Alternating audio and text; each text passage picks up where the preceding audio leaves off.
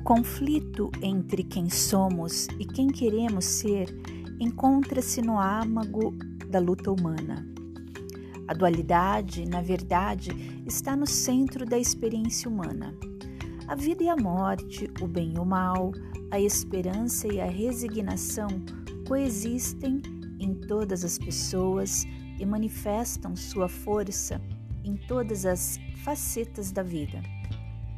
Se sabemos o que é a coragem, é porque também experimentamos o medo.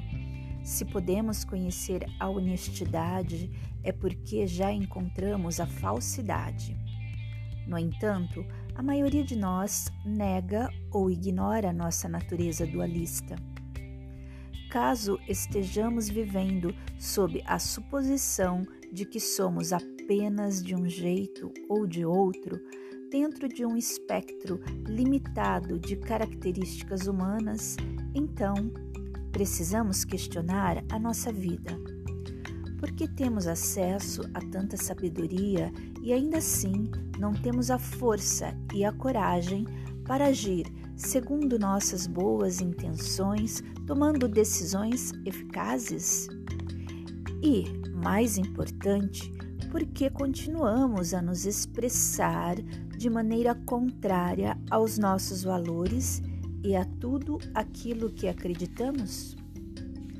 Vamos mostrar que isso ocorre porque não examinamos nossa vida, nosso eu mais obscuro, o eu sombrio, onde está escondido o nosso poder esquecido. É ali, nesse local mais improvável, que encontramos a chave para destrancar a força, a felicidade e a capacidade de viver nossos sonhos. Fomos condicionados a temer o lado obscuro da vida, assim como o nosso.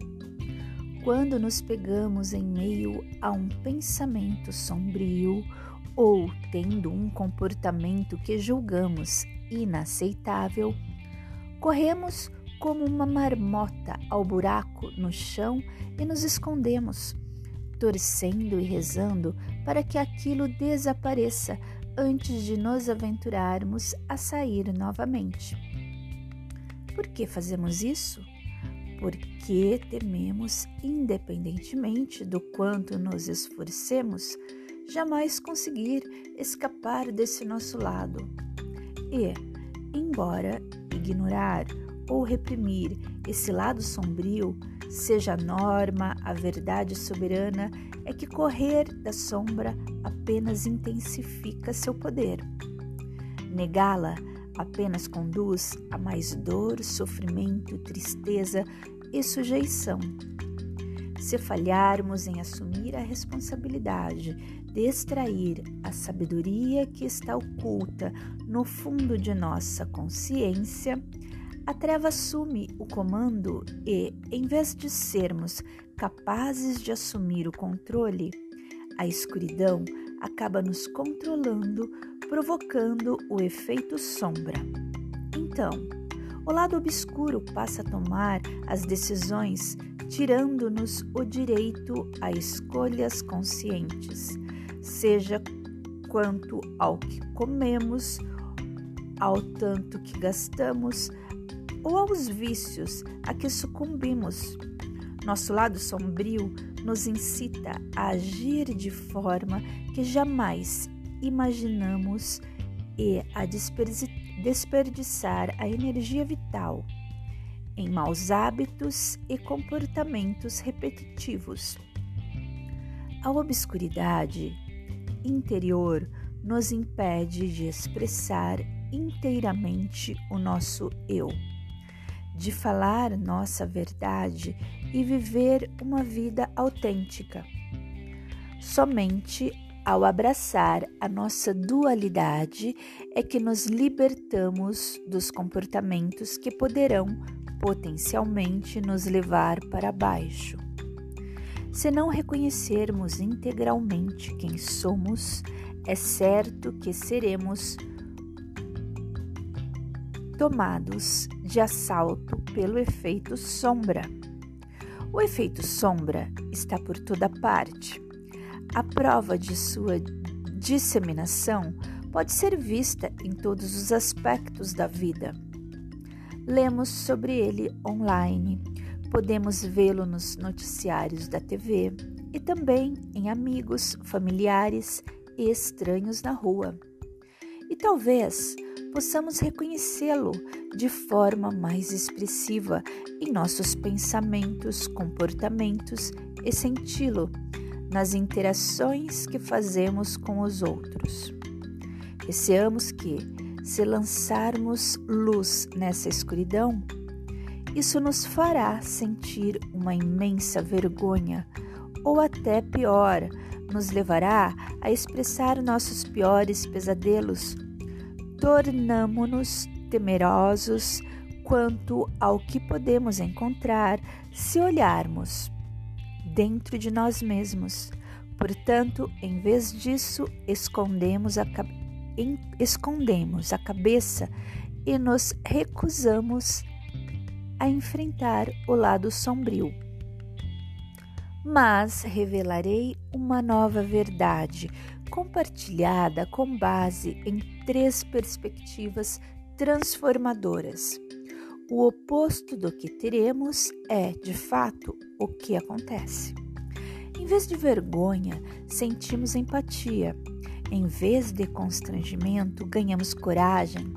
Em vez de limitação, experimentamos a liberdade. Mantida oculta, a sombra é uma caixa de Pandora repleta de segredos que tememos destruírem tudo o que amamos e gostamos.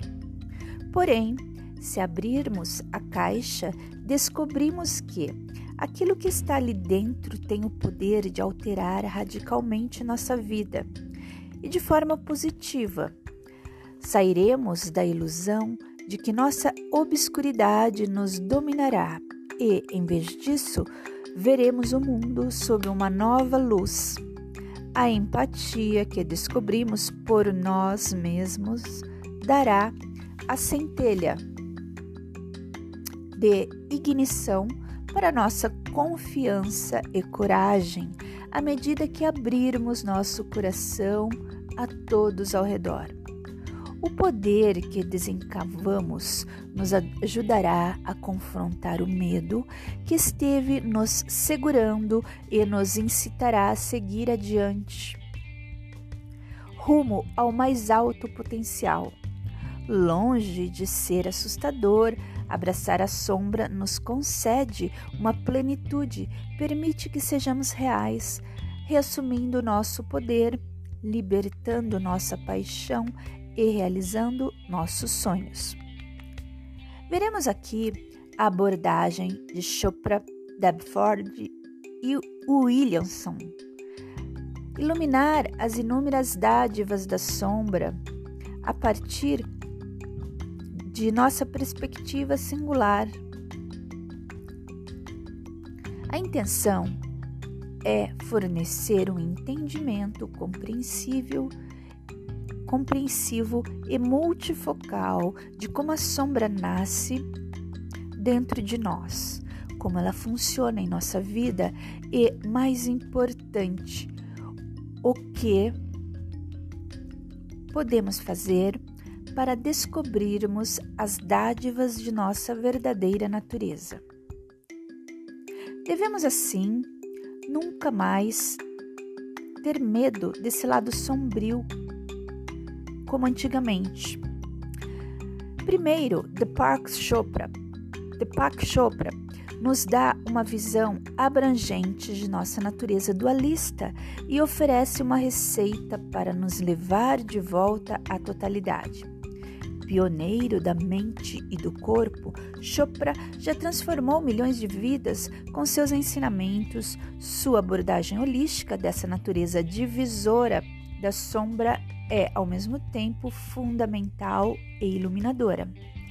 Na segunda parte, recorro a quase 15 anos de magistério, levando o processo da sombra, The Shadow Process, mundo afora para oferecer um exame acessível, porém profundo, do surgimento da sombra, de seu papel na vida diária e de como podemos recuperar o poder e a luminosidade de nossa natureza autêntica.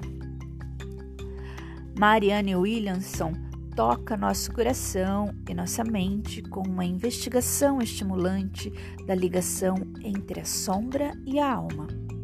Professora espiritual renomada internacionalmente, Mariane nos pega pela mão e nos conduz pelo terreno acidentado da batalha entre o amor e o medo. Cada um de nós chega a ele com anos de experiência e uma esperança profunda e sincera de poder iluminar a sombra de uma vez por todas, pois, se não nos opusermos à força da sombra e integrarmos sua sabedoria, ela tem o potencial para continuar a lançar destruição em nossa vida e nosso mundo quando falhamos em admitir nossa vulnerabilidade e reconhecer maus comportamentos, inevitavelmente sabotamos-nos quando estamos prestes a alguma realização pessoal ou profissional. Então, a sombra ganha. Quando agimos motivados por uma raiva desproporcional, ao falar com os filhos, a sombra ganha. Quando traímos as pessoas amadas, a sombra ganha. Quando nos recusamos a aceitar nossa verdadeira natureza, a sombra ganha. Se não focarmos a luz ao nosso eu mais alto, na obscuridade de nossos impulsos humanos, a sombra ganha, até que aceitemos tudo o que somos o efeito sombra terá poder para retardar nossa felicidade. Se passar sem reconhecimento, a sombra nos impede de ser plenos, de alcançar nossos melhores planos e nos faz viver uma vida pela metade. Nunca houve uma época melhor para se criar um novo léxico para iluminar a sombra e finalmente entender o que tem sido tão difícil de ver e explicar. O trabalho com a sombra é mais que um processo psicológico ou uma brincadeira intelectual. É uma solução prescritiva para problemas não resolvidos. É uma jornada transformadora que vai além de qualquer teoria psicológica, porque considera o lado sombrio uma questão humana, uma questão espiritual que todos nós precisamos resolver se quisermos ter uma vida na qual nos expressemos por completo. Enfim, entenderemos por que não somos melhores nem piores que ninguém não importam cor, experiência, orientação sexual, aparência ou o passado. Não há ninguém no mundo que não tenha um lado sombrio e, quando levada a sério e compreendida, a sombra pode gerar uma nova realidade que irá alterar a forma como nos sentimos em relação a nós mesmos ao nosso exercício de paz, a maneira como tratamos nosso parceiro, como interagimos com os membros de nossa comunidade e como nos engajamos com outras nações. Acredito que a sombra seja um dos maiores presentes disponíveis para nós. Carl Jung a chamava de sparring ou parceira de treino de boxes. Ela é a oponente dentro de nós que expõe falhas e aguça habilidades. É a professora, o treinador, o guia que nos apoia no descobrimento de nossa verdadeira magnificência.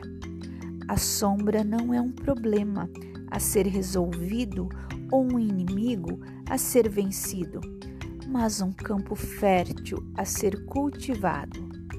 Quando mergulharmos as mãos em seu solo rico, descobriremos as sementes potentes da pessoa que mais desejamos ser.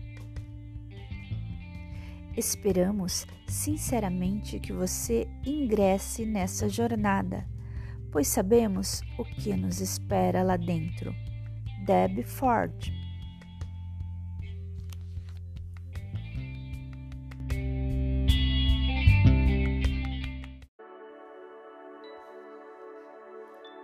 Vida a dois. A indiferença. André Luiz. Nos primeiros tempos do consórcio, emergia entre ambos a muralha da discórdia, da discórdia que lhes emanava do âmago, em ondas turvilhantes de aversão instintiva, cuja existência não havia sequer sentido pressentido, de leve antes do casamento. De começo, rixas e discussões. Depois, a indiferença, o cansaço total um do outro. Desentendimentos. É domingo Abílio e Roberta estão almoçando juntos em casa. Conversam animadamente, porém ambos são melindrosos e se sentem ofendidos por qualquer coisa que o outro fale. Se um ou outro aponta uma falha, um defeito ou um tropeço, por menos que seja, a briga está formada. Assim, a conversa segue animada. Hum, o arroz ficou ótimo, meu bem. Está no ponto. Eu também estou gostando, até que enfim acertei. A mão não é abílio. É mesmo, ultimamente você não acertava. Está certo, porém o que mais me irrita é esse seu jeito de pretensa perfeição. Você não aceita erros, não é? Não é isso. Só confirmei o que você mesma disse, que hoje acertou a mão. Você me fez perder o apetite, sabia? Nesse momento, Abílio empurra o prato com força e diz: Quem perdeu o apetite fui eu.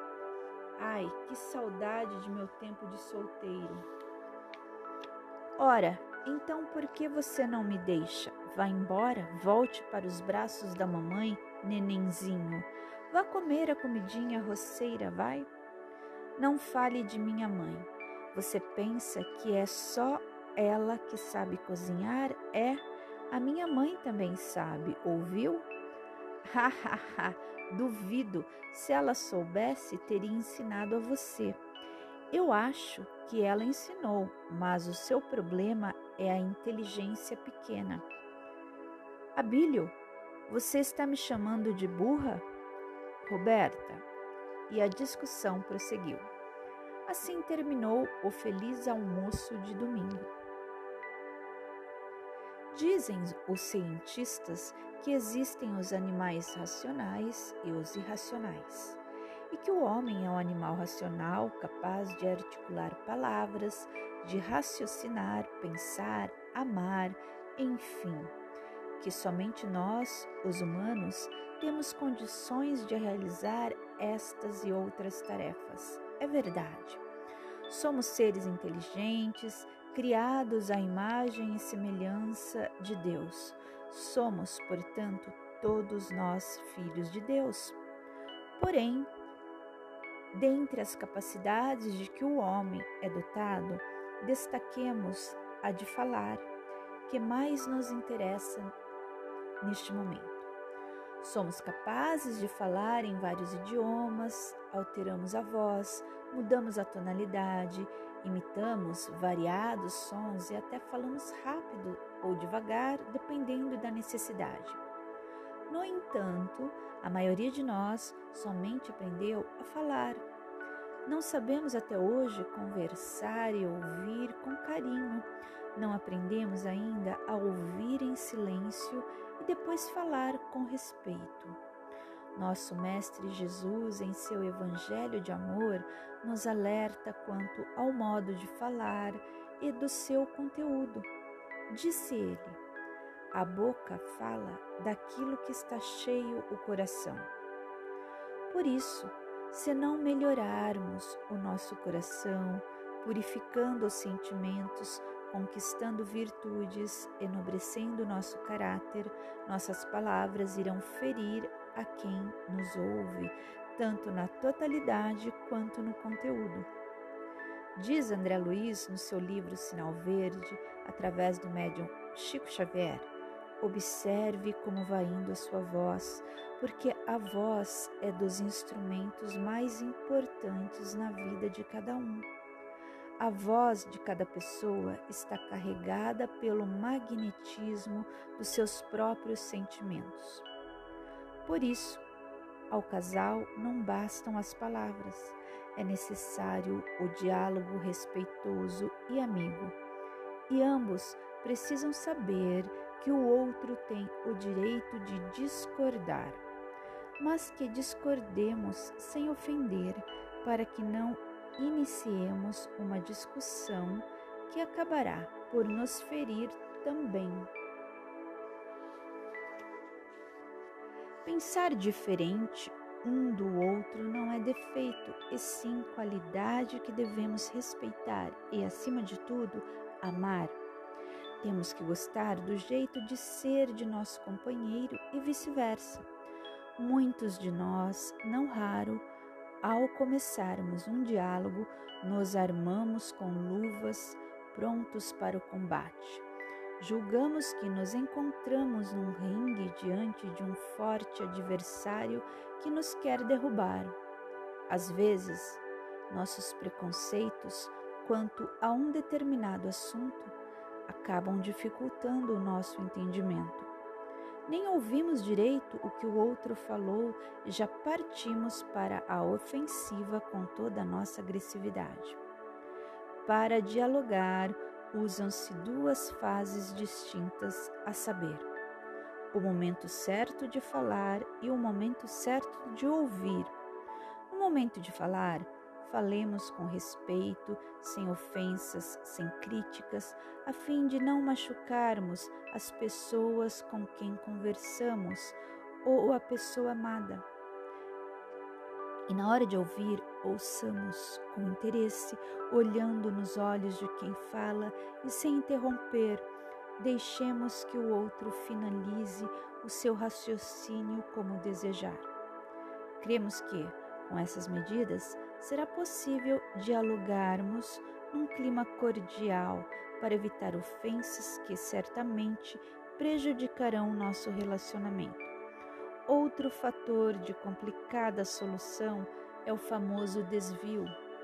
Nossos personagens da história iniciaram o diálogo fraterno e terminaram se desentendendo sem perceberem o assunto que o assunto chegou na suposta burrice da esposa. É necessário conversar somente sobre o problema em si, sem desviar para outros assuntos, geralmente agressivos, a fim de não complicar ainda mais a solução do impasse que surgiu. Via de regra, exumar cadáveres, isto é, trazer à tona casos ocorridos há anos já resolvidos é outro procedimento comprometedor que dificultará qualquer entendimento, remexendo em feridas nem sempre cicatrizadas. Pior ainda é quando incluímos pessoas queridas no meio de nossos problemas, pessoas essas que nada têm a ver com os nossos melindres e dissabores. Não raro, acusamos ou desqualificamos esses familiares apenas no intuito de ferir aquele com quem discutimos. Quando os dois discutem, os dois perdem. Quando os dois conversam, ambos ganham. Acreditamos que os casamentos acabam muito mais pelas ofensas do que pelos próprios atos. A língua tem um poder que desconhecemos, tanto para o bem quanto para o mal. Então, antes de ofender, compreendamos um ao outro. E antes de fazer qualquer curso de línguas, façamos primeiro o aprendizado do diálogo e da fraternidade, regado com uma pitadinha de amor, não nos arrependeremos desse investimento.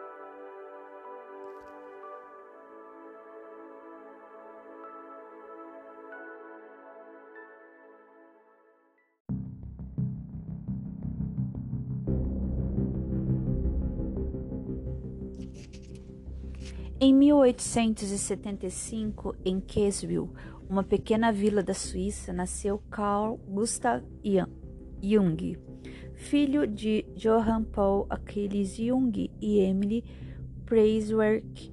O pequeno Carl sofreu precocemente por causa da saúde de sua mãe, considerada por muitos uma mulher excêntrica com diversos distúrbios emocionais e que foi internada por inúmeras vezes.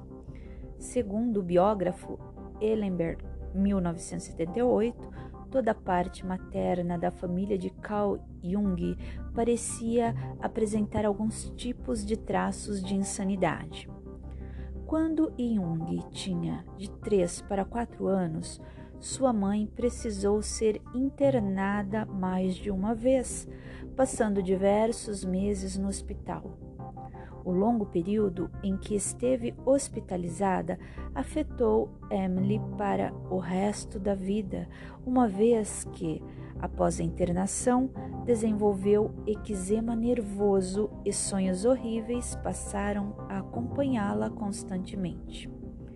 De acordo com o psicanalista britânico John Bowlby, que desenvolveu um trabalho pioneiro sobre a teoria do apego, o desespero de um filho diante da iminência da morte da mãe é resposta normal à frustração da necessidade absoluta da presença materna.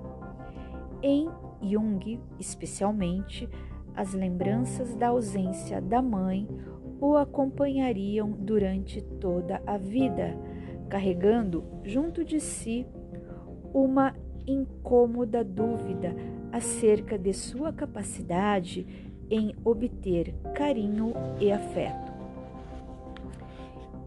Jung, inclusive, chegou a afirmar ter herdado de sua mãe a capacidade de ver pessoas e coisas, fazendo com que isso juntamente ao seu interesse pela filosofia e pelo ocultismo, lhe rendesse o título de místico, o que também serviria como arma de ataque acadêmico por parte da classe média médica de sua época.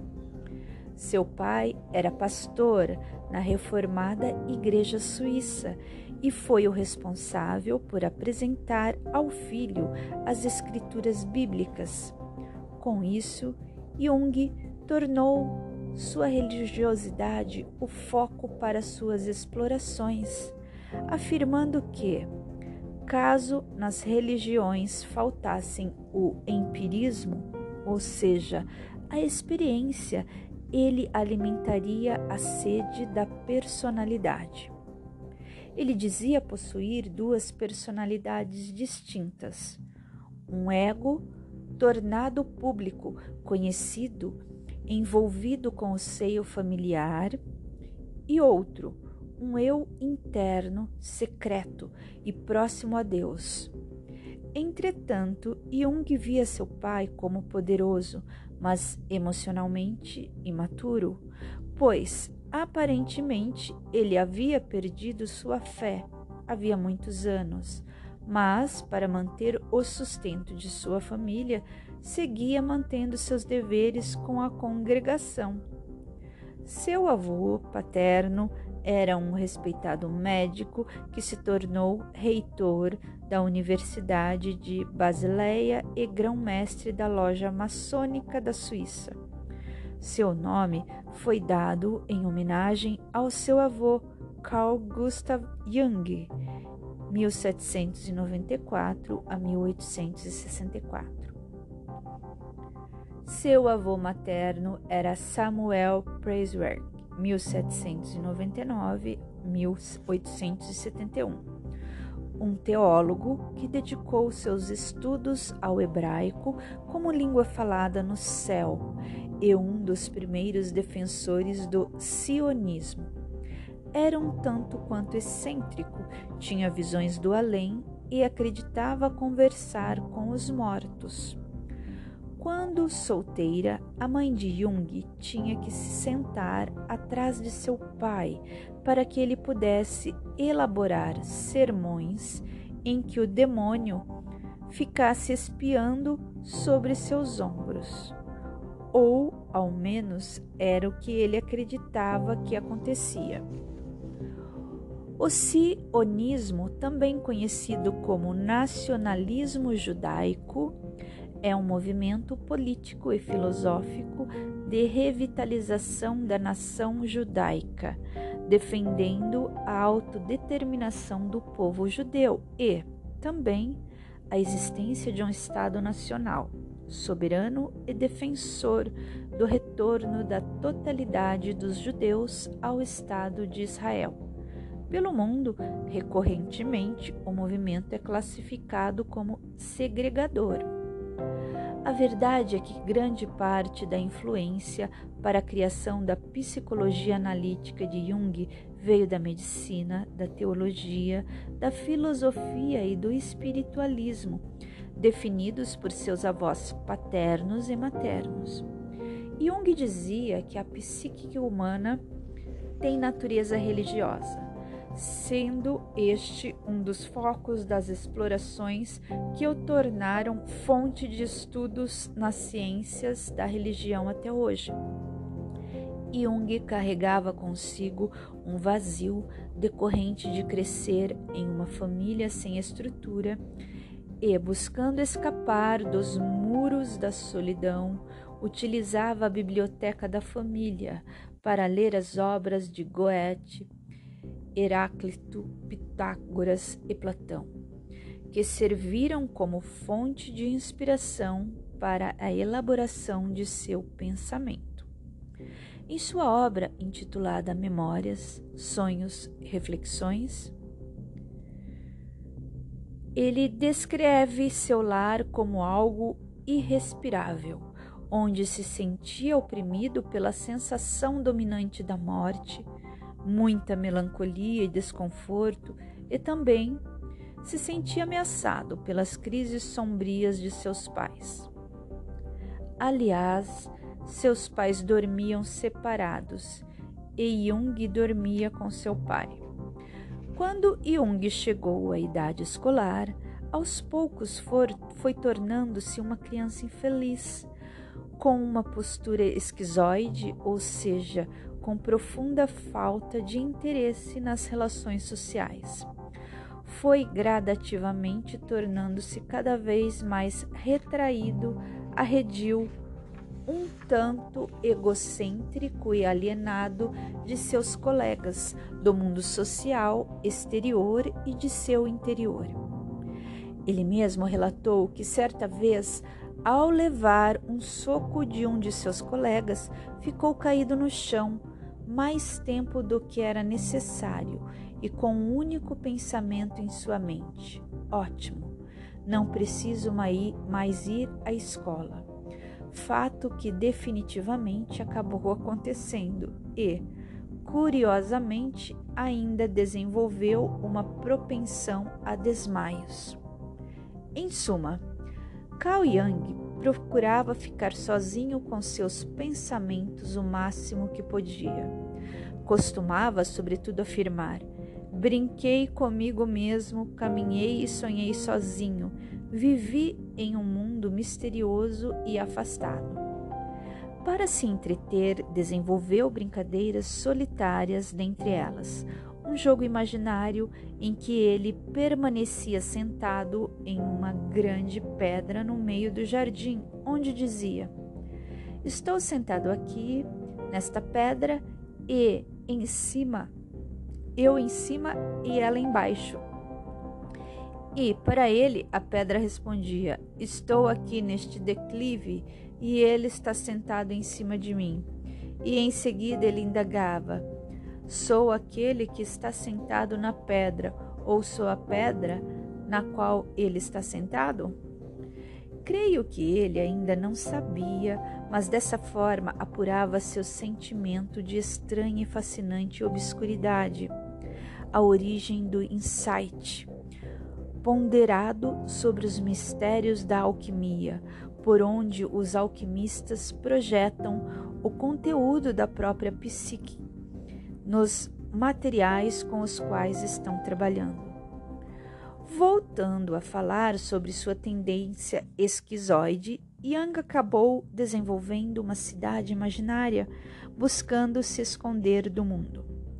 O termo esquizoide, aliás, foi criado pelo psiquiatra suíço Eugen Bleuer, conhecido por suas contribuições para o entendimento da esquizofrenia. No início do século XX, para definir a inclinação das pessoas para dirigir sua atenção ao mundo interior, isolando-se do mundo exterior. Geralmente, as pessoas que sofrem com essa perturbação de personalidade apresentam três características peculiares: a falta de interesse nas relações sociais, uma enorme tendência ao isolamento e certa frieza emocional. Vale a cautela para não confundir com esquizofrenia, que é, na verdade, a fragmentação da estrutura dos processos de pensamento, acrescida da dificuldade em estabelecer distinção entre experiências internas e experiências externas, como se pode acompanhar em casos de delírio e de alucinação. Com a sensação de segurança dentro dos muros dessa cidade, Jung pôde experimentar a si mesmo como composto por duas personalidades, a número 1 um e a número 2. No primeiro caso, ele era um filho comum que ia à escola, mas no segundo caso, ele era muito mais velho e distante da sociedade humana, mais próximo da natureza e dos animais, de seus sonhos e de Deus. Posteriormente, como psiquiatra e com maior entendimento, ele percebeu que as duas personalidades estavam presentes em todos os seres humanos e passou a denominá-las eu, ego, e si mesmo, self. No caso do ego, não deve ser relacionado ao sentido de ego apresentado pelas religiões, principalmente as orientais, que apresentam o ego simplesmente como uma noção ilusória egoísta, limitada e intelectual que o indivíduo tem de si mesmo e do mundo que o cerca. Jung afirmou que o jogo mútuo entre o eu e o si mesmo constituiria a dinâmica central do desenvolvimento da personalidade. Por meio da obra Tipos Psicológicos, Jung definiu esses aspectos da personalidade humana. Entendo o eu, ego, como um complexo de representações que constitui para mim, indivíduo, o centro do meu campo de consciência e que me parece ter grande continuidade e identidade comigo mesmo. Por isso falo também do complexo do eu ou complexo do ego o complexo do eu é tanto conteúdo quanto condição da consciência, pois um elemento psíquico é consciente enquanto estiver relacionado com o complexo do eu, enquanto o eu for apenas o centro do meu campo consciente, não é idêntico ao todo de minha psique, mas apenas um complexo entre outros complexos. Por isso distingo entre eu, ego, e si mesmo, self. O eu é o sujeito apenas da minha consciência, mas o si mesmo é o sujeito do meu todo, também da psique inconsciente. Dentro dele está o eu. O, o si mesmo gosta de aparecer na fantasia inconsciente de personalidade superior ou ideal, assim como, por exemplo, o Fausto de Goethe e o Zaratustra de Nietzsche. Nesse sentido, o si mesmo seria a grandeza ideal que encerraria a personalidade superior ou ideal por amor à idealidade, os traços arcaicos do si mesmo foram apresentados como distintos do si mesmo superior. Em Goethe, na forma de Mephisto, em Spittler, na forma de Epimeteu, na psicologia como o demônio ou anticristo, em Nietzsche, Zaratustra descobre sua sombra no mais feio dos homens. Nesse momento, vale ressaltar que ele se curou dos desmaios que sofria justamente quando ouviu seu pai conversar com um amigo sobre como sentia uma enorme ansiedade acerca do futuro de seu filho. Conforme citado, para escapar dos muros da solidão, Jung utilizava-se dos conhecidos adquiridos com filósofos famosos. Mas não é à toa que um de seus filósofos favoritos viria a ser Heráclito. Acredita-se que Heráclito, de Éfeso, Nasceu aproximadamente em 540 a.C. e faleceu em 470 a.C. Pré-socrático era o filósofo do devir, o pai da dialética, conhecido como o obscuro após a divulgação da obra sobre a natureza. Tão enigmática quanto sua postura e modo de vida, que rompiam com os padrões tradicionais da sociedade grega. É o pensador do tudo flui e do fogo, que seria o elemento do qual deveria tudo o que nos circunda. É de Heráclito a doutrina da harmonia dos contrários, a qual afirma que nós somos e não somos, pois para ser aquilo que somos em determinado momento, devemos não ser mais aquilo que éramos no momento anterior. Do mesmo modo, para continuarmos a ser, devemos continuamente não ser mais aquilo que somos em cada momento. O devir ao qual tudo está destinado caracteriza-se por contínua passagem de um contrário ao outro. As coisas frias se aquecem, as coisas quentes se esfriam. O vivo morre, mas daquilo que está morto renasce outra vida jovem, e assim por diante. Há, portanto, guerra perpétua entre os contrários que se aproximam mas como toda coisa só tem realidade precisamente no devir, a guerra entre os, os opostos se revela essencial.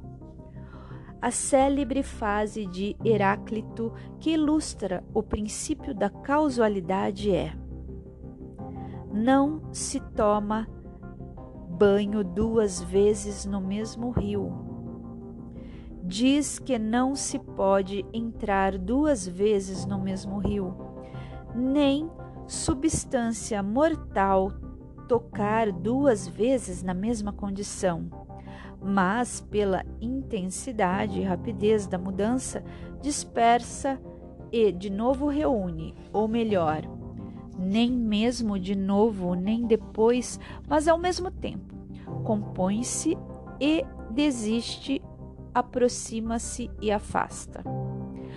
Sua obra também é influenciada pela crítica da razão pura de Kant, que Jung afirma ter revolucionado sua atitude perante o mundo e a vida. A primeira edição de Crítica da Razão Pura é de 1781 e a segunda, com alterações substanciais, é de 1787. Obra considerada como marco do idealismo alemão.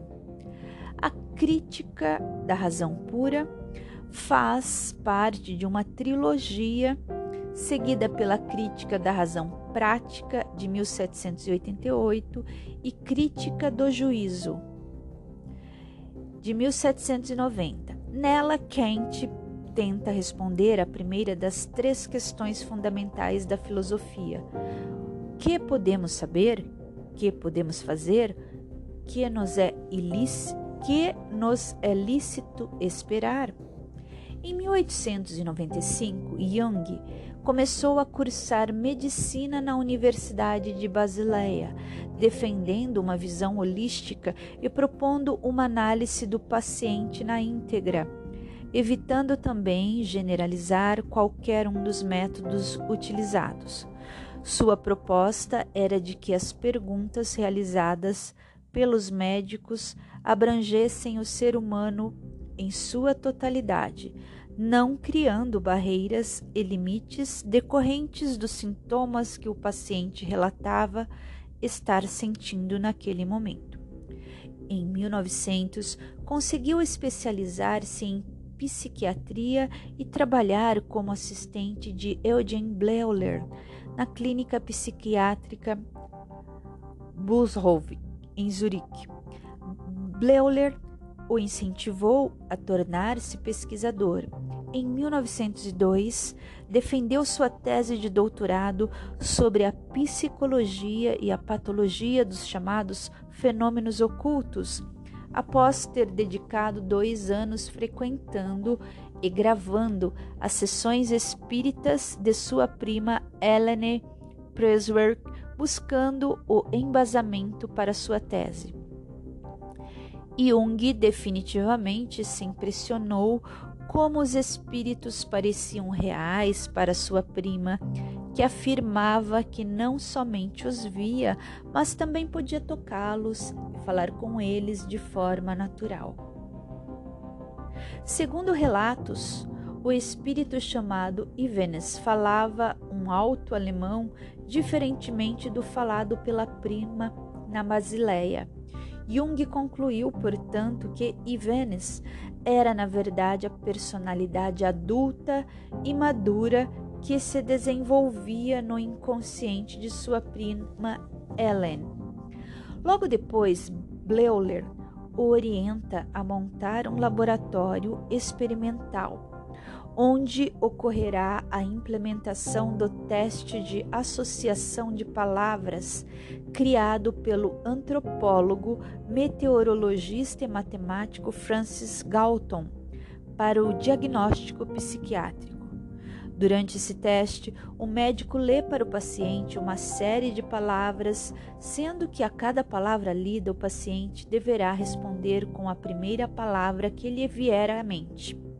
A resposta e o tempo gasto em segundos são registrados. Depois que todas as palavras foram apresentadas, o procedimento é repetido. O paciente deverá, portanto, responder com base nas mesmas palavras já lidas anteriormente. O psiquiatra e neurologista Theodor Ziehen já havia demonstrado que quando todas as palavras oriundas de respostas atrasadas eram reunidas, por vezes se tornaria possível deletar nelas um aglomerado de ideias afins, comumente associadas na mente do indivíduo a algo não agradável ou a alguma ideia perturbadora que foi denominado de complexo emocionalmente carregado de representações. Esse conceito intrigou Young, que em sua tese de doutorado já havia explorado a existência de personalidades parciais constituídas por componentes inconscientes dissociados, semelhantes àqueles descritos como ideias fixas subconscientes. Posteriormente, ao ler a interpretação dos sonhos de Freud, Jung relacionou os complexos de Ziehen com os desejos reprimidos e memórias traumáticas de Freud, que afirmava serem os responsáveis pelos sintomas neuróticos e pelo conteúdo dos sonhos. Jung dava extrema atenção ao que os pacientes esquizofrênicos diziam e faziam. E, com isso, ele demonstrava que os delírios, as alucinações e os gestos dos pacientes tinham muito significado psicológicos. Ele realmente queria descobrir o que acontecia no íntimo de uma pessoa com doença mental.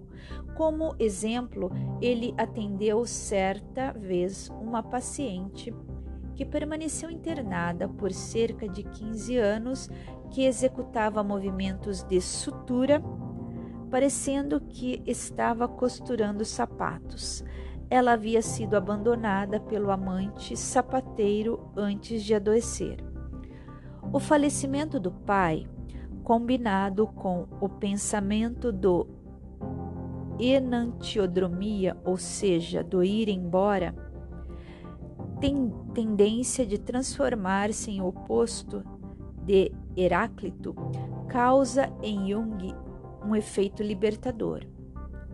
Jung acreditava que as crianças desenvolvem a propensão de compensar em suas próprias vidas os fracassos dos pais. Portanto, ao contrário do pai, Jung demonstrava coragem espiritual e rigor intelectual, resistindo ao dogma sempre que o encontrasse. Em seguida, mudou-se para Paris, onde estudou com Pierre-Marie Félix Janet mais conhecido como Pierre Janet, um famoso psicólogo, psiquiatra e neurologista francês que contribuiu para os estudos das desordens mentais e emocionais. Mas, no ano seguinte, Jung regressou ao hospital de Burgosli para assumir um cargo de chefia que lhe possibilitou montar, em 1904, um laboratório experimental em que implementou o teste de associação de palavras para o diagnóstico psiquiátrico. Em 1903, casou-se com a suíça M. Rauschenberg, com quem viria a ter cinco filhos: Franz Jung Merker, Agathe Neuhaus, Marianne Neuhaus, Hélène Noé e Gerd Bauermann. Em 1904, a russa Sabina Spielhen, da família judia, foi internada com sintomas de histeria no hospital de Burgol.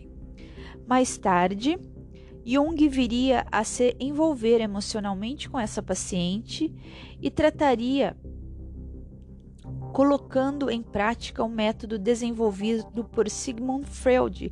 Essa relação traz conflitos morais e religiosos para Jung, que se considera cristão e monogâmico. Essa relação foi narrada posteriormente pela autora Sabine Hirschberger no livro Sabina Spielrein, De Jung a Freud a Freud, de Jung a Freud, que viria a inspirar a produção do filme Um Método Perigoso, A Dangerous Method no original, do diretor David Cronenberg, com as brilhantes atrações de Michael Fassbender como Carl Jung, Viggo Mortensen como Sigmund Freud e Keira Knightley como Sabina Spielrein. O filme foi exibido no Festival de Veneza em 2011, conquistando uma indicação ao Globo de Ouro de melhor ator coadjuvante para Viggo Mortensen. O filme aborda a conturbada e intensa relação entre os dois psicanalistas e a paciente Sabina Spielsheim. Dentre as polêmicas envolvendo a vida de Carl Jung está a acusação de ser simpatizante ao nazismo, tendo em vista a assunção da presidência da Sociedade Médica Internacional Geral para a Psicoterapia em 1933, exatamente o ano de ascendência de Adolf Hitler ao poder. No ano seguinte, as acusações se fortaleceram depois que ele afirmou que os judeus se apoiavam no povo anfitrião para desenvolver seus instintos. No entanto, ele não deu indícios apenas de simpatia, como também de rebeldia ao realizar, como presidente da Sociedade Médica Internacional de Psicoterapia, dois congressos fora da Alemanha. O primeiro em 1937, em Copenhague, capital da Dinamarca, e o segundo em 1938, em Oxford, na Inglaterra, no Reino Unido.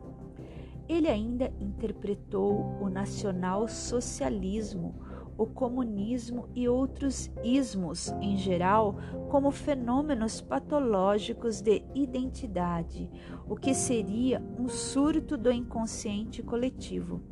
Após a publicação de sua obra Psicologia e Religião, em 1940, as autoridades alemãs ordenaram que toda sua obra fosse queimada nos países invadidos pelos nazistas.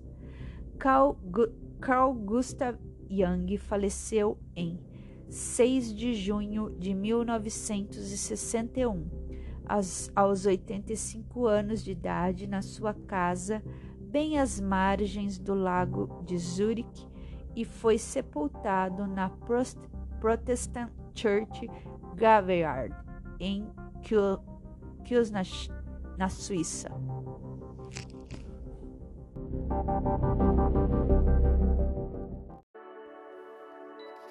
Dia gama do terceiro dia da lua magnética do morcego, Kim 226. Enlaçador de mundos harmônico branco. Potencializo com o fim de igualar, comandando a oportunidade. Selo o armazém da morte com o tom harmônico da radiação. Eu sou guiado pelo poder da intemporalidade. Disponho-me a soltar as ataduras dos preconceitos e a comandar minha realização.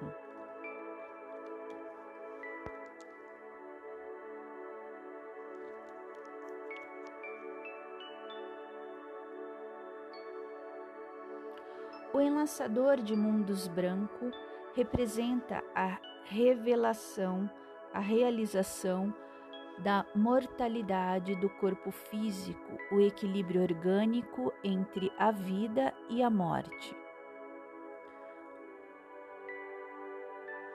Como uma força que vem para equilibrar a, in, a inevitabilidade da morte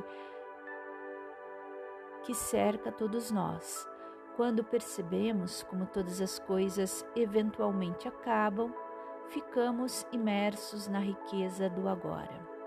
Somos ensinados a olhar para a morte como o fim de algo ao invés de encará-la como uma oportunidade. Morte, neste caso, não diz respeito apenas ao nosso corpo físico e à nossa vida, mas também à morte do ego, do, ao desapego do que não serve mais perceber novas identidades e deixar o passado para trás nos garante acesso a novas realidades. O enlaçador questiona quais as coisas em sua vida que estão pedindo para que você as deixe.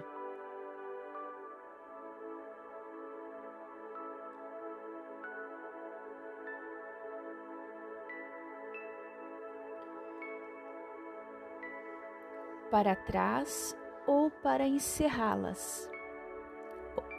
O enlaçador questiona quais as coisas em sua vida que estão pedindo que você as deixe para trás ou encerre-as. O que você descobre quando se depara com a mortalidade do ser humano? Como podemos superar o medo da morte e confiar na jornada da vida? Como podemos encarar a morte em todas as suas facetas como uma importante aliada? Prender-se a padrões antigos apenas limita as suas possibilidades. Perdoe a si mesmo e aos outros, renda-se às coisas que limitam você. Num dia representado pela energia do enlaçador, precisamos esquecer nosso desejo de controlar tudo com o nosso ego. É um dia para aprender a purificar nosso terceiro chakra e aprender a ter humildade. Um dia para deixar ir. O número é o 6 em Maya Simi. O poder é a morte, a ação, igualar, essência, oportunidade, arquétipo, arquétipo, o hierofante. Palavras-chave: morte do ego, transmutação, ponte entre dois mundos, dimensões, reencarnação, mortalidade, alquimia, transformação, a morte, mudança, desapego, humildade e perdão.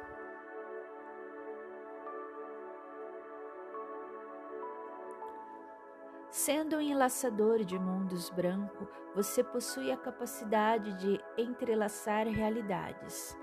É ir além das crenças limitantes, deixar ir o que não serve mais, mudar continuamente conceitos do eu para estar sempre renovado, desistir dos apegos, entender a morte de cada ciclo relação ou esforço como uma oportunidade para uma nova fase surgir. Contemplar a sabedoria da impermanência como uma inspiração para viver o momento ao máximo, carregar a mortalidade humana como um grande equalizador, sabendo que todos somos um precioso fio na eterna tapeçaria do universo. Caminhar neste mundo como um elo vivo de seus ancestrais, que carrega anos de vida em suas células, em seu DNA e em sua consciência.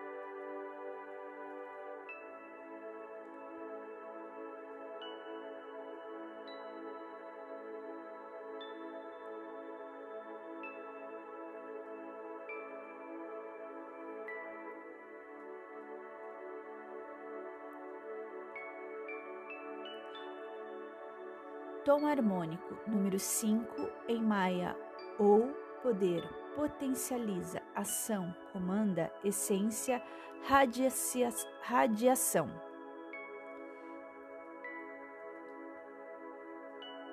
O tom harmônico representa o centro invisível que dá vida ao mundo da forma.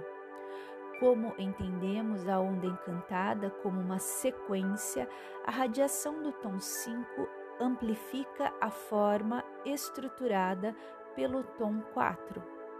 Medida e definida, a forma é segura e pronta para ser compartilhada de forma radiante com a expressão potencializada do tom harmônico. Toda a radiação emana de um ponto central. Cada indivíduo tem um certo um centro pessoal, um lugar de força e quietude no núcleo de seu ser, um ponto de autonomia e de autenticidade. Esse é o ponto que nos conecta ao centro da Terra e ao núcleo do mundo exterior, trazendo harmonia. O tom 5 faz com que a gente se conecte à nossa verdadeira a nossa verdade e irradie conhecimento. Quando, começa, como, quando comandamos nosso próprio conhecimento, essa radiação se expande pelo ambiente e potencializa os outros, aos outros que descubram e apoiem suas próprias verdades. Esse tom representa o poder da quinta força, o ponto central que está em todos os lugares ao mesmo tempo. Navegue como se estivesse gravando um filme fora de sequência. Nós afetamos todos os aspectos da nossa experiência quando centralizamos o eterno presente. Centralize a mente na quietude, centralize o coração no amor, centralize o corpo na respiração assim você estará centralizado no cosmos. Radiação é a qualidade de irradiar a partir do centro, expandindo a própria essência e energia para que possa ser percebida de longe. Dê poder à sua radiação sendo fiel ao seu centro. Ela cria um efeito de onda causando impacto em todos com quem você tiver contato e influenciando o mundo. Estando intimamente ligado a si mesmo, irá formar-se uma força invencível, capaz de tomar o comando e de criar muitos recursos.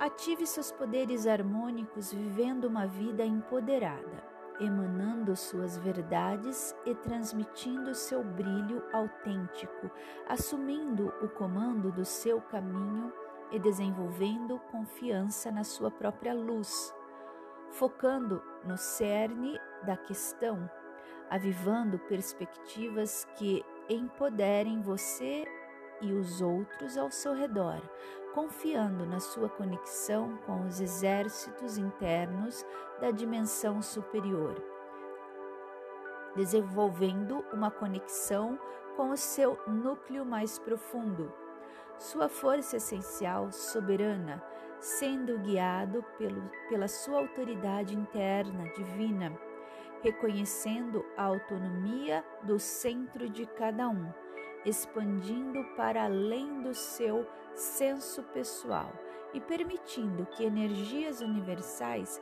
radiem por você, estando centralizado em você, centralizado no momento presente e, por consequência, centralizado em tudo o que há.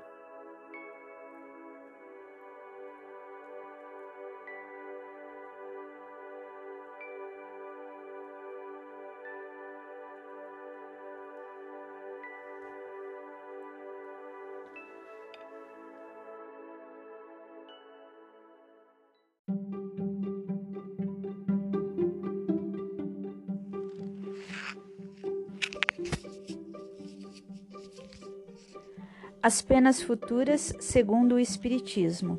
A carne é fraca. Há tendências viciosas que são evidentemente próprias do espírito, porque se apegam mais ao moral do que ao físico. Outras parecem antes dependentes do organismo e, por esse motivo, menos responsáveis são julgados os que as possuem Consideram-se como tais as disposições à cólera, à preguiça, à sensualidade, etc. Hoje está plenamente reconhecido pelos filósofos espiritualistas que os órgãos cerebrais correspondentes a diversas aptidões devem o seu desenvolvimento à atividade do espírito. Assim, esse desenvolvimento é um efeito e não uma causa. Um homem não é músico porque tenha a bossa da música, mas possui essa tendência porque o seu espírito é musical. Se a atividade do espírito reage sobre o cérebro, deve também reagir sobre as outras partes do organismo. O espírito é, deste modo, o artista do próprio corpo, por ele trabalhado, por assim dizer. A afeição das suas necessidades e a manifestação das suas tendências. Dessa forma, a perfeição corporal das raças adiantadas deixa de ser produto de criações distintas para ser o resultado do trabalho espiritual que aperfeiçoa o invólucro material à medida que as faculdades aumentam. Por uma consequência natural deste princípio, as disposições morais do espírito devem modificar as qualidades do sangue, dar-lhes maior ou menor atividade, provocar uma secreção mais ou menos abundante de bilis ou de quaisquer outros fluidos. É assim, por exemplo, que ao glutão enche-se-lhe a boca de saliva diante de um prato apetitoso. Certo é que a iguaria não pode excitar o órgão do paladar, uma vez que com ele não tem contato. É, pois, o espírito cuja sensibilidade é despertada que atua sobre aquele órgão pelo pensamento, enquanto outra pessoa permanecerá indiferente à vista do mesmo acepipe. É ainda por este motivo que a pessoa sensível facilmente verte lágrimas. Não é, porém, a abundância desta que dá sensibilidade ao espírito, mas precisamente a sensibilidade deste que provoca a secreção abundante das lágrimas. Sob o império da sensibilidade, o organismo condiciona-se à disposição normal do espírito, do mesmo modo porque se condiciona à disposição do espírito glutão. Seguindo esta ordem de ideias, compreende-se que um espírito irracível deve encaminhar-se para estimular um temperamento bilioso, do que resulta não ser um homem colérico por bilioso, mas bilioso por colérico. O mesmo se dá em relação a todas outras disposições instintivas.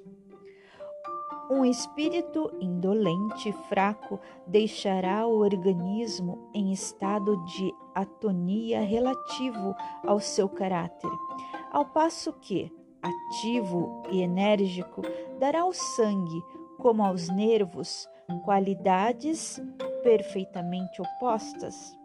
A ação do espírito sobre o físico é tão evidente que não raro vemos graves desordens orgânicas sobreviverem a violentas comoções morais. A expressão vulgar, a emoção transformou-lhe o sangue. Não é tão destituída de sentido quanto se poderia supor. Ora, que poderia transtornar o sangue senão as disposições morais do espírito? pode admitir, por conseguinte, ao menos em parte, que o temperamento é determinado pela natureza do espírito, que é causa e não efeito. E nós dizemos em parte, porque há casos em que o físico influi evidentemente sobre o moral tais como quando um estado mórbido ou anormal é determinado por causa externa, acidental, independente do espírito, como sejam a temperatura, o clima, os defeitos físicos congênitos, uma doença passageira, etc. O moral do espírito pode, nesses casos, ser afetado em suas manifestações pelo estado patológico em que a sua natureza intrínseca seja modificada. Escusa-se de seus erros por fraqueza da carne, não passa de sofisma para escapar a responsabilidades. A carne só é fraca porque o espírito é fraco, o que inverte a questão, deixando àquele a responsabilidade de todos os seus atos.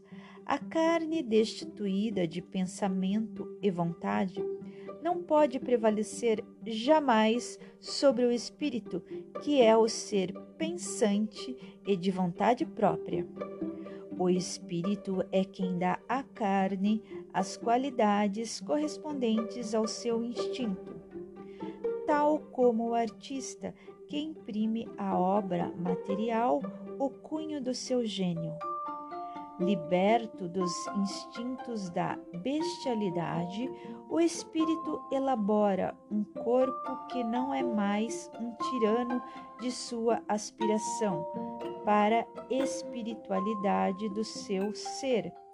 E é quando o homem passa a comer para viver e não mais vive para comer. A responsabilidade moral dos atos da vida fica, portanto, intacta.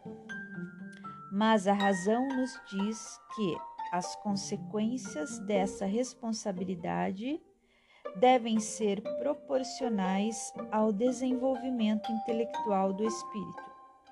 Assim, quanto mais esclarecido for este, menos desculpável se torna, uma vez que com a inteligência e o senso moral nascem as noções do bem e do mal, do justo e do injusto.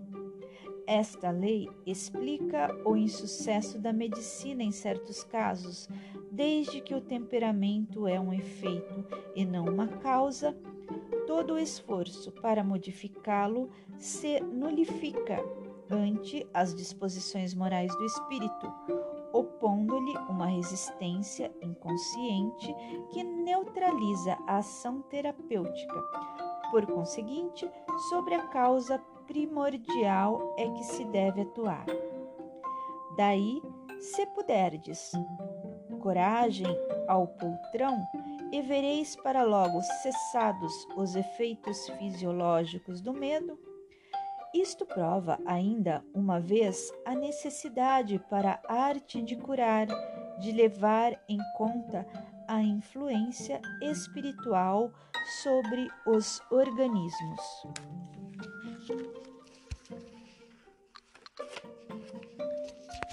Princípios da doutrina espírita sobre as penas futuras. A doutrina espírita, no que respeita às penas futuras, não se baseia numa teoria pré-concebida. Não é um sistema substituindo outro sistema. Em tudo, ela se apoia nas observações, e são estas que lhe dão plena autoridade.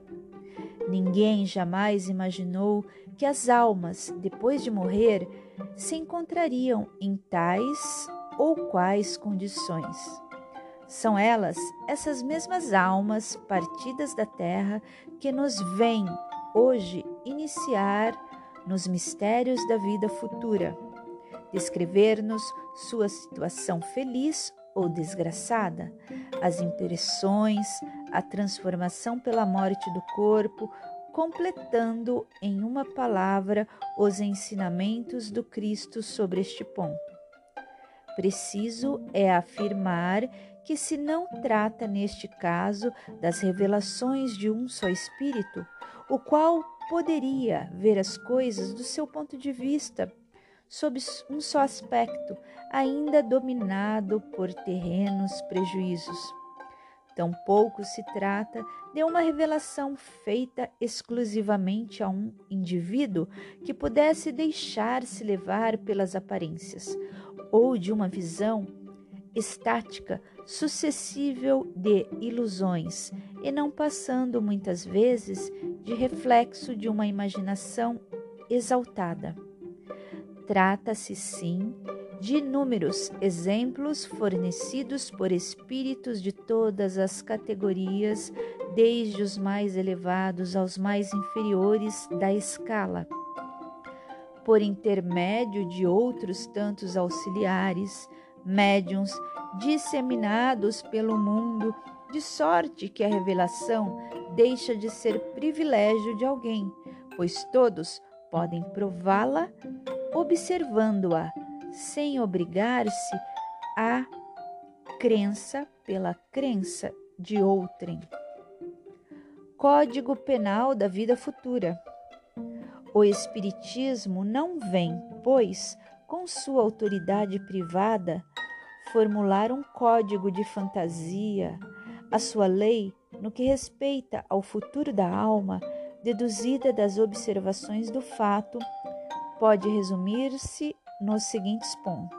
Primeiro, a alma, o espírito, sofre na vida espiritual as consequências de todas as imperfeições que não conseguiu corrigir na vida corporal. O seu estado, feliz ou desgraçado, é inerente ao seu grau de pureza ou impureza. Segundo, a completa felicidade prende-se à perfeição, isto é, à purificação completa do espírito. Toda imperfeição é, por sua vez, causa de sofrimento e de privação de gozo, do mesmo modo que toda perfeição adquirida é fonte de gozo e atenuante de sofrimentos. Terceiro, não há uma única imperfeição da alma que não importe funestas e inevitáveis consequências, como não há uma só qualidade boa que não seja fonte de um gozo. A soma das penas é, assim, proporcionada à soma das imperfeições, como a dos gozos proporcionada à das qualidades. A alma que tem dez imperfeições, por exemplo, sofre mais do que a que tem três ou quatro, e quando dessas dez imperfeições não lhe resta mais, não lhe restar mais que metade ou um quarto, menos sofrerá. De todo extintas, então a alma será perfeitamente feliz. Também na terra, quem tem muitas moléstias sofre mais do que quem sofre mais do que quem tem apenas uma ou nenhuma. Pela mesma razão, a alma que possui dez perfeições tem mais gozos do que outra menos rica de boas qualidades. Quarto, em virtude da lei do progresso, que dá a toda alma a possibilidade de adquirir o bem que lhe falta, como de despojar-se do que tem de mal, conforme o esforço e vontade próprios, temos que o futuro é aberto a todas as criaturas. Deus não repudia nenhum de seus filhos antes recebe-os em seu seio à medida que atingem a perfeição, deixando a cada qual o mérito das suas obras.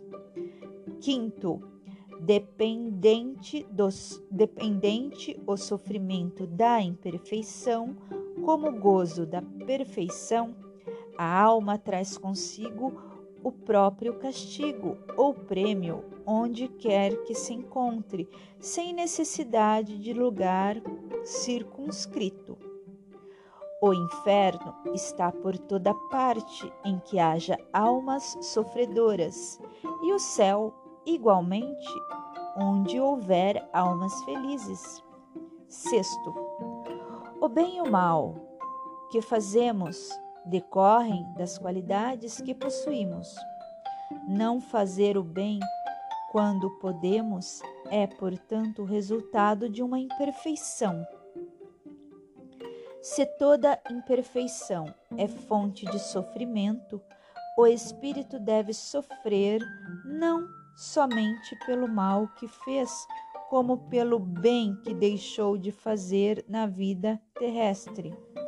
Sétimo, o espírito sofre pelo mal que fez, de maneira que, sendo a sua atenção constantemente dirigida para as consequências desse mal, melhor compreende os seus inconvenientes e trata de corrigir-se. Oitavo, sendo infinita a justiça de Deus, o bem e o mal são rigorosamente considerados, não havendo uma só ação, um só pensamento mal que não tenha consequências fatais, como não há uma única ação meritória, um só bom movimento da alma que se perca, mesmo para os mais perversos, por isso que constituem tais ações um começo de progresso. Nono, toda falta cometida, todo mal realizado é uma dívida contraída que deverá ser paga. Se não for em uma existência, se-lo-á na seguinte ou seguintes, porque todas as existências são solidárias entre si. Aquele que se quita numa existência não terá necessidade de pagar segunda vez. Décimo, o espírito sofre, quer no mundo corporal, quer no espiritual, a consequência das suas imperfeições. As misérias, as vicissitudes padecidas na vida corpórea são oriundas das nossas imperfeições, são expiações de faltas cometidas na presente ou em precedentes existências. Pela natureza dos sofrimentos e vicissitudes da vida corpórea, pode julgar-se a natureza das faltas cometidas em anterior existência e das imperfeições que as originaram. Décimo primeiro, a expiação varia segundo a natureza e gravidade da falta, podendo, portanto, a mesma falta determinar expiações diversas, conforme as circunstâncias atenuantes ou agravantes em que for cometida. Décimo segundo, não há regra absoluta nem uniforme quanto à natureza e duração do castigo. A única lei geral é que toda falta terá punição e terá recompensa todo ato meritório, segundo o seu valor. Décimo terceiro, a duração do castigo depende da melhoria do espírito culpado. Nenhuma condenação por tempo determinado lhe é prescrita. O que Deus exige por termo de sofrimentos é um melhoramento sério, efetivo, sincero, de volta ao bem. Deste modo, o espírito é sempre o árbitro da própria sorte, podendo prolongar os sofrimentos pela pertinácia do mal, no mal, ou suavizá-los e anulá-los pela prática do bem. Uma condenação por tempo pré-determinado teria o duplo inconveniente de continuar o martírio do espírito renegado ou de libertá-lo do sofrimento quando ainda permanecesse no mal. Ora, Deus, que é justo, só pune o mal enquanto existe e deixa de o punir quando não existe mais. Por outra, o mal moral, sendo por si mesmo causa de sofrimento, fará este durar enquanto subsistir aquele ou diminuirá de intensidade à medida que ele decresça. Décimo quarto. Dependendo da melhoria do espírito, a duração do castigo, o culpado que jamais melhorasse sofreria sempre, e para ele a pena seria eterna. Décimo quinto, uma condição inerente à inferioridade dos espíritos é não lobrigarem o termo da aprovação, acreditando-a eterna, como eterno lhes parece deva ser um tal castigo. Décimo sexto, o arrependimento, conquanto seja o primeiro passo para a regeneração, não basta por si só. São precisas a expiação e a reparação. Arrependimento, expiação e reparação constituem, portanto, as três condições necessárias para apagar os traços de uma falta e suas consequências. O arrependimento suaviza os travos da expiação, abrindo, pela esperança, o caminho da reabilitação. Só a reparação, contudo, pode anular o efeito destruindo-lhe a causa. Do contrário, o perdão seria uma graça, não uma anulação. Décimo sétimo, o arrependimento pode dar-se por toda parte em qualquer tempo. Se for tarde, porém, o culpado sofre por mais tempo. Até que os últimos vestígios da falta desapareçam, a expiação consiste nos sofrimentos físicos e morais que lhes são consequentes, seja na vida atual, seja na vida espiritual após a morte ou ainda em nova existência corporal. A reparação consiste em fazer o bem àqueles a quem se havia feito mal quem não repara os seus erros numa existência por fraqueza ou má vontade, achar-se-á numa existência ulterior em contato com as mesmas pessoas que de si tiverem queixas. E em condições voluntariamente escolhidas, de modo a demonstrar-lhes reconhecimento e fazer-lhes tanto bem quanto mal lhes tenha feito. Nem todas as faltas acarretam prejuízo direto e efetivo. Em tais casos, a reparação se opera fazendo-se o que se deveria fazer e foi descurado, cumprindo os deveres desprezados, as missões não preenchidas, praticando o bem em compensação ao mal praticado, isto é, tornando-se humilde se foi orgulhoso, amável se foi austero, caridoso se foi egoísta, benigno se foi perverso, laborioso se foi ocioso, útil se foi inútil, frugal se foi intemperante, trocando, em suma, por bons os maus exemplos perpetrados. E desse modo, progride o espírito, aproveitando-se do próprio passado. 18. Os espíritos imperfeitos são excluídos dos mundos felizes, cuja harmonia perturbariam.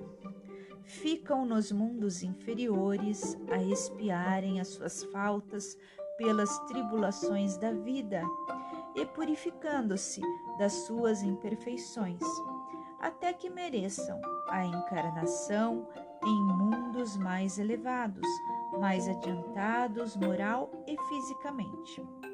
Se se pode conceber um lugar circunscrito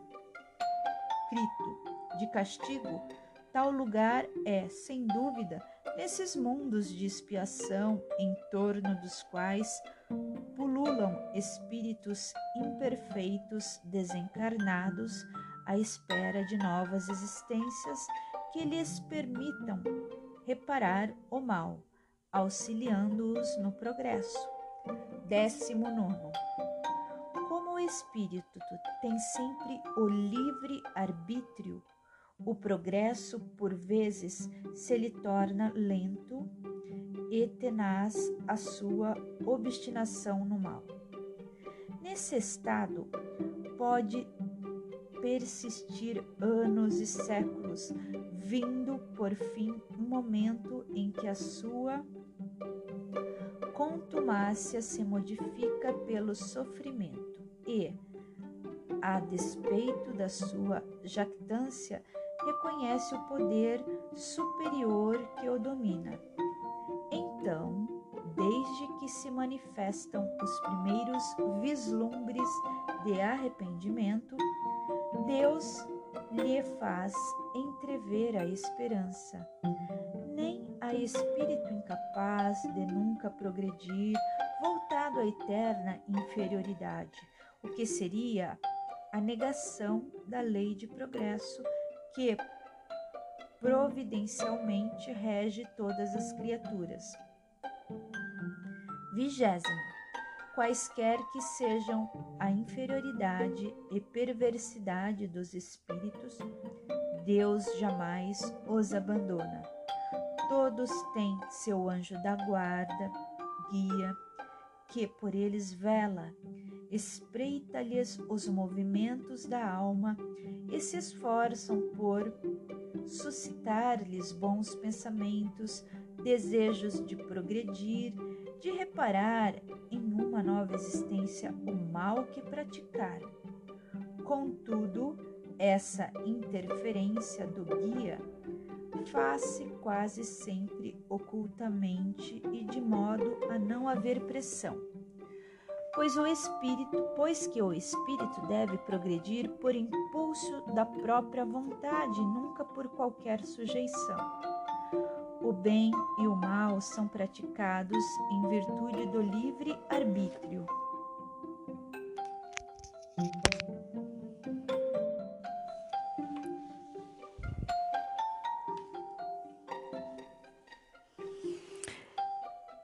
E, conseguintemente, sem que o espírito seja fatalmente impelido para um outro sentido. Persistindo no mal, sofrerá as consequências por tanto tempo quanto durar a persistência, do mesmo modo que, quando um passo para o bem, sente imediatamente benéficos efeitos.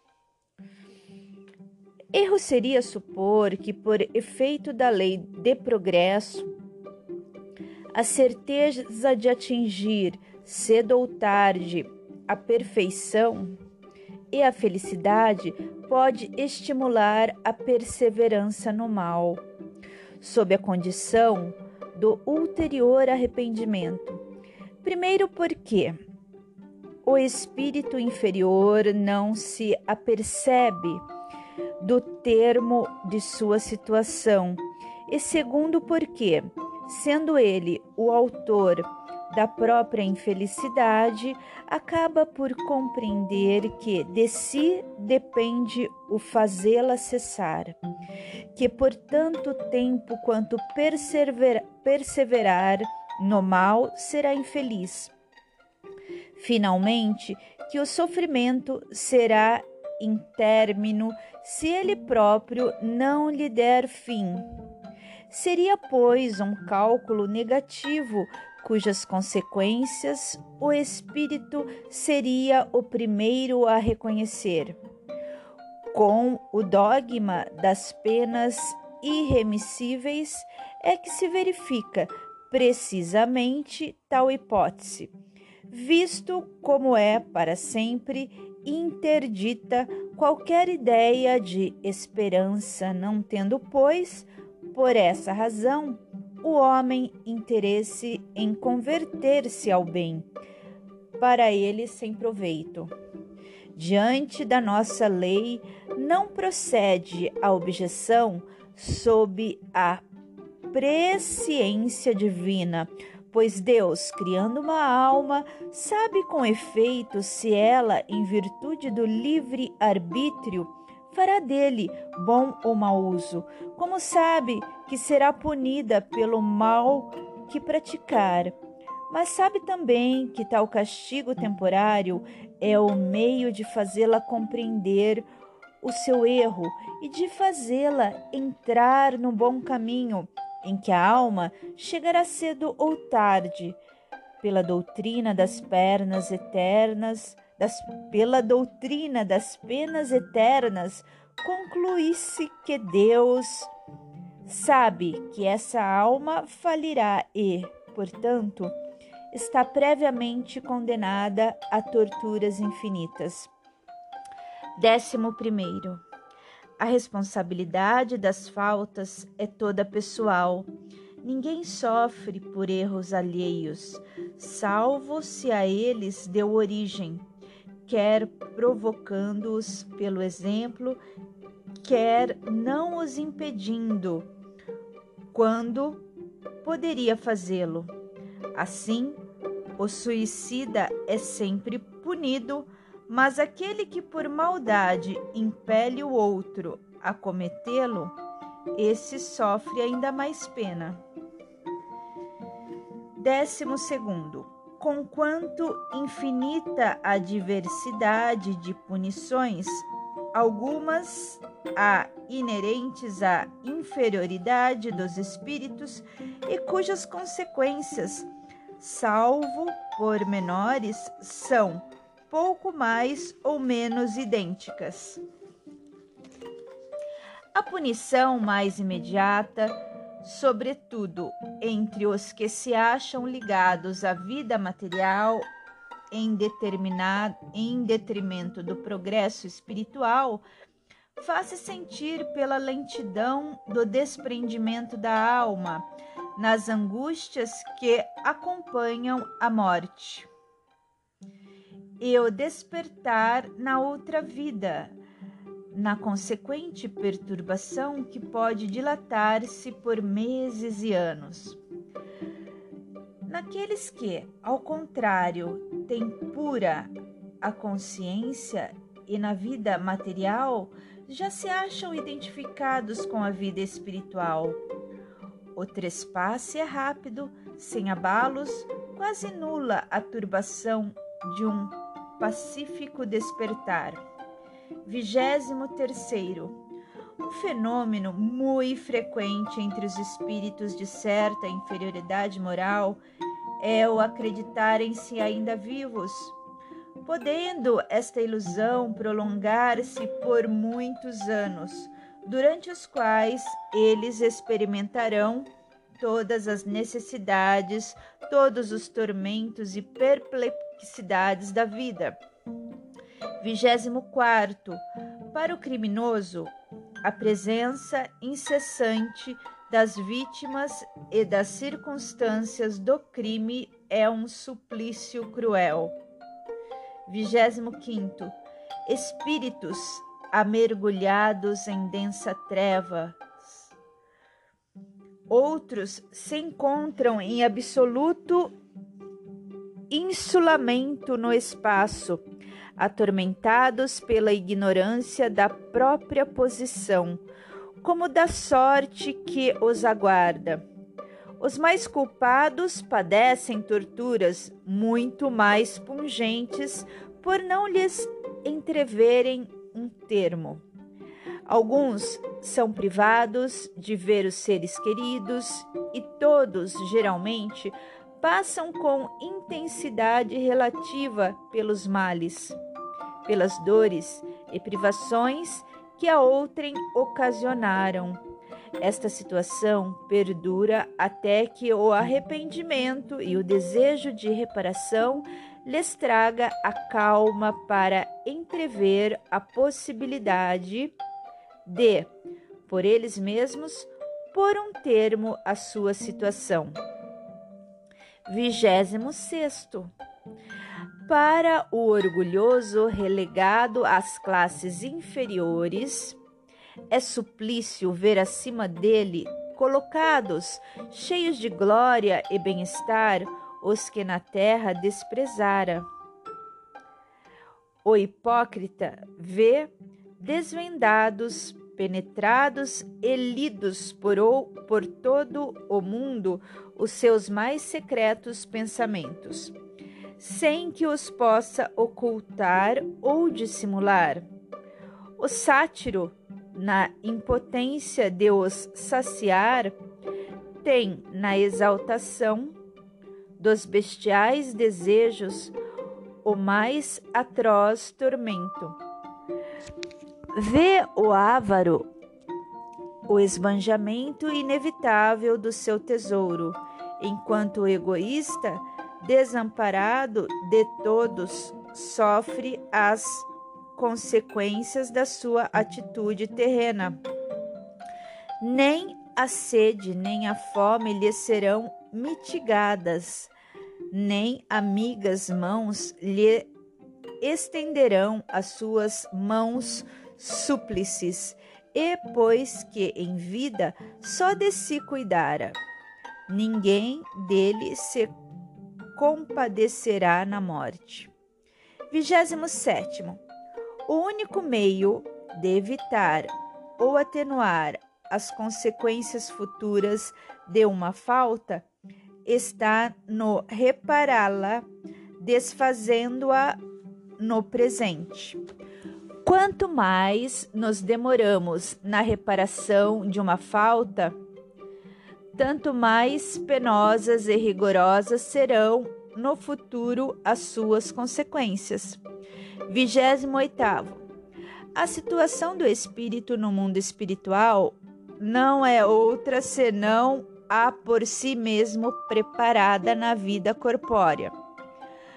Mais tarde, outra encarnação se lhe faculta para novas provas de expiação e reparação, com maior ou menor proveito, dependentes de seu livre-arbítrio, e se ele não se corrige, terá sempre uma missão a recomeçar sempre e sempre mais acerba, de sorte que pode dizer-se que aquele que muito sofre na terra muito tinha a espiar, e os que gozam uma felicidade aparente, em que pesem aos seus vícios e inutilidades, paga lazão muito caro em ulterior existência. Nesse sentido, foi que Jesus disse: Bem-aventurados os aflitos, porque serão consolados. 29. Certo, a misericórdia de Deus é infinita, mas não é cega. O culpado que ela atinge não fica exonerado.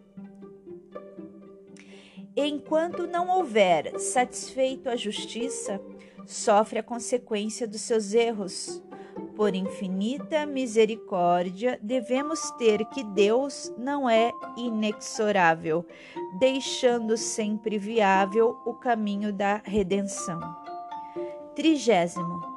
Subordinados ao arrependimento e reparação, dependentes da vontade humana, as penas, por temporárias, constituem concomitantemente castigos e remédios auxiliares à cura do mal. Os espíritos em prova não são, pois, quais galés por certo tempo condenados, mas como doentes de hospital sofrendo de moléstias resultantes da própria incúria. A compadecerem-se com meios curativos mais ou menos dolorosos que a moléstia reclama, esperando alta, tanto mais pronta quanto mais estritamente observadas as prescrições do solícito médico assistente. Se os doentes, pelo próprio descuido de si mesmos, prolongam a enfermidade, o médico nada tem que ver com isso. As penas que o espírito experimenta na vida espiritual ajuntam-se às da vida corpórea, que são, que são consequentes às imperfeições. 31. As penas que o espírito experimenta na vida espiritual ajuntam-se às da vida corpórea, que são consequentes às imperfeições do homem, às suas paixões, ao mau uso das suas faculdades e à expiação de presentes e passadas faltas. É na vida corpórea que o espírito repara o mal de anteriores existências, pondo em prática resoluções tomadas na vida espiritual. Assim se explicam as misérias, as vicissitudes mundanas que à primeira vista parecem não ter razão de ser. Justas são elas, no entanto, como espólio do passado, herança que serve à nossa romagem para a perfectibilidade. Trigésimo segundo. Deus disse não daria prova maior de amor às suas criaturas, criando-as infalíveis e, por conseguinte, isentas dos vícios inerentes à imperfeição? Para tanto fora preciso que ele criasse seres perfeitos, nada mais tendo a adquirir, quer em conhecimentos, quer em moralidade. Certo, porém, Deus poderia fazê-lo. E se o não o fez, é que, em sua sabedoria, quis que o progresso constituísse lei geral. Os homens são imperfeitos e, como tais, sujeitos a vicissitudes mais ou menos penosas. E, pois que o fato existe, devemos aceitá-lo, inferir dele que Deus não é bom nem justo, fora insensata revolta contra a lei. Injustiça haveria, sim, na criação de seres privilegiados, mais ou menos favorecidos, fruindo gozos que outros porventura não atingem, senão pelo trabalho ou que jamais pudessem atingir. Ao contrário, a justiça divina patenteia-se na igualdade absoluta que preside a criação dos espíritos. Todos têm o mesmo ponto de partida e nenhum se, se distingue em sua formação por melhor aquinhoado. Nenhum cuja marcha progressiva se facilite por exceção, os que chegam ao fim têm passado como quaisquer outros pelas fases de inferioridade e respectiva provas. Isso posto, nada mais justo que a liberdade de ação a cada qual concebida, concedida. O caminho da felicidade a todos se abre amplo, como a todos as mesmas condições para atingi-la. A lei gravada em todas as consciências, a todos é ensinada. Deus fez da felicidade o prêmio do trabalho e não do favoritismo, para que cada qual tivesse seu mérito. Todos somos livres no trabalho do próprio progresso. E o que muito e depressa trabalha, mais cedo recebe a recompensa. O romeiro que se desgarra ou em caminho perde tempo, retarda a marcha e não pode queixar-se senão de si mesmo. O bem como o mal são voluntários e facultativos. Livre, o homem não é fatalmente impelido para um nem para outro. Trigésimo terceiro, em que pese a diversidade de gêneros e graus de sofrimentos dos espíritos imperfeitos, o Código Penal da vida futura pode resumir-se nestes três princípios. O sofrimento é inerente à imperfeição. 2. Toda imperfeição, assim como toda falta dela promanada, traz consigo o, pro, o próprio castigo nas consequências naturais e inevitáveis. Assim, a moléstia pune os excessos e da ociosidade nasce o tédio, sem que haja mister de uma condenação especial para cada falta ou indivíduo. 3. Podendo todo homem libertar-se das imperfeições por efeito da vontade, pode igualmente anular os males consecutivos e assegurar a futura felicidade. A cada um segundo as suas obras, no céu como na terra, tal é a lei da justiça divina.